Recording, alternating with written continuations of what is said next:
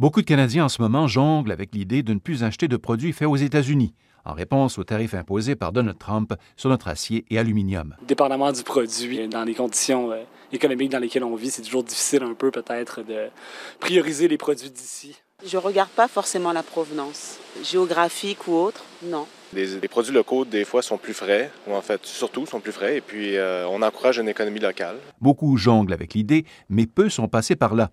Frédéric Chaunière a décidé, lui, de vivre une année sans consommer de produits ou de services en provenance de l'extérieur du Canada. Certains objets qui m'ont été donnés, qui venaient de, de tante, d'oncle, de grand-mère, de la blonde de mon frère, des choses comme ça, donc euh, des objets d'une autre époque qui existent encore, que je peux toujours utiliser et que je suis bien content d'avoir, notamment un, vélo tandem euh, qui date des années 80, je pense, euh, un vieux CCM, mais qui, qui, me permet vraiment de circuler là, ici, maladroitement un peu, mais au moins, je peux rouler. Le journaliste de 39 ans a raconté son expérience dans une série documentaire Ma vie Made in Canada l'automne dernier. Pour me guider dans cette expérience, il y a des définitions très claires qui viennent du Bureau de la concurrence. Euh, il y a deux appellations, dans le fond. Il y a l'appellation de ce qui est fait au Canada. Il faut que 51 ou plus des coûts de production engagés aient été engagés au pays et que la dernière transformation ait eu lieu au pays. Et si on va plus haut, il y a le produit du Canada où là, 98% donc presque 100 des coûts de production ont été engagés au pays et la dernière transformation a eu lieu au pays. Ça change complètement nos habitudes de consommation. Et euh, pas juste en, ce sens qu'il y a des choses que je peux plus acheter, des bananes, du café, des choses comme ça. Ça, change en fait la relation qu'on a avec les objets du quotidien, avec les biens de consommation dont on s'entoure. On est, je pense, dans une course à la quantité.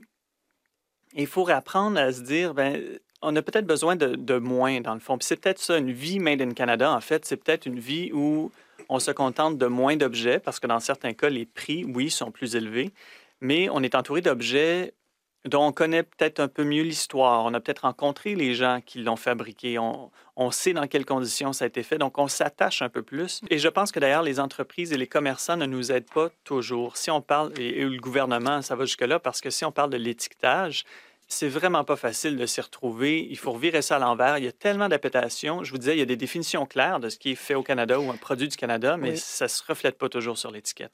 Pourquoi acheter quelque chose qui vient d'ailleurs quand on peut encourager le local? Je pense que c'est la première chose qu'on doit faire.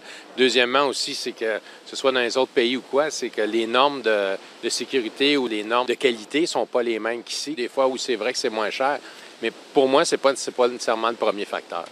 Pour moi, c'est très important de, limiter toutes les, sortes de transports. Je trouve que c'est tout à fait naturel d'agir comme ça. On a comme dépassé les limites euh, concernant les importations qui arrivent de on ne sait plus où, puis c'est n'importe quoi.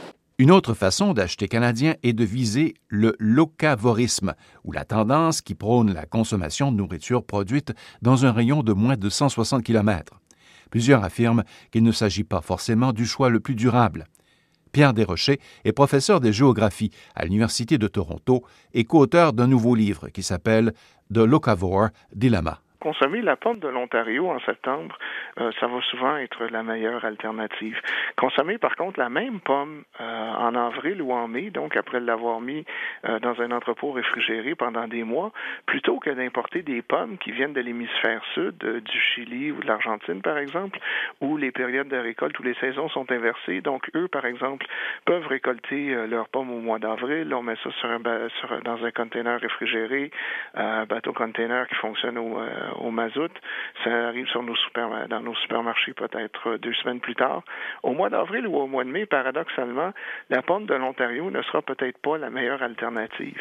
Un reportage de Radio-Canada International.